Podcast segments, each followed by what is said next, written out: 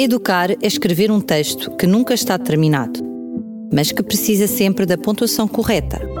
Ponto e vírgula. Um apontamento educativo com o professor Jorge Branquinho. Todos nós temos consciência de que a escola é importante.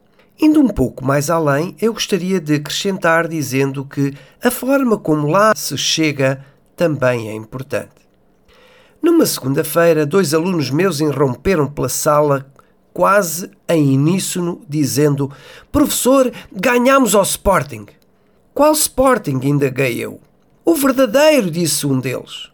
Sabendo eu que estes dois alunos participam com alguma frequência em torneios infantis que congregam várias equipas, achei o acontecimento plausível, mas insisti.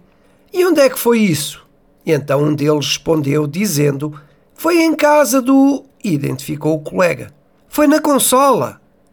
Eis o desporto praticado por uma grande parte das nossas crianças.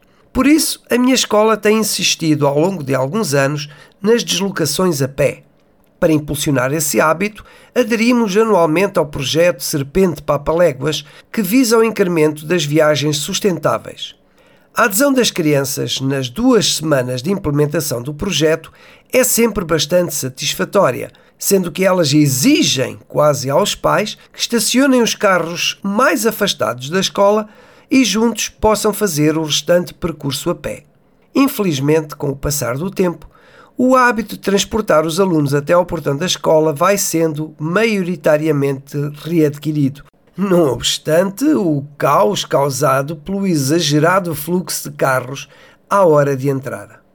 Como se alteraram os hábitos desde os meus dias de escola? O problema é que não foi para melhor. De facto, ir a pé para a escola tem uma tríplice vantagem. É mais económico, constitui um bom exercício físico e promove a autonomia. E quão importante é desenvolver a autonomia? Vários estudos recorrentemente têm divulgado que Portugal fica na cauda dos países onde as crianças dos 7 aos 15 anos vão sozinhas para a escola. Isto ao contrário dos finlandeses e dos alemães. Quão bom seria, digo eu, que ao longo do primeiro ciclo os pais fossem ensinando os seus filhos a andar na rua, conferindo-lhes progressivamente uma autonomia vigiada à distância.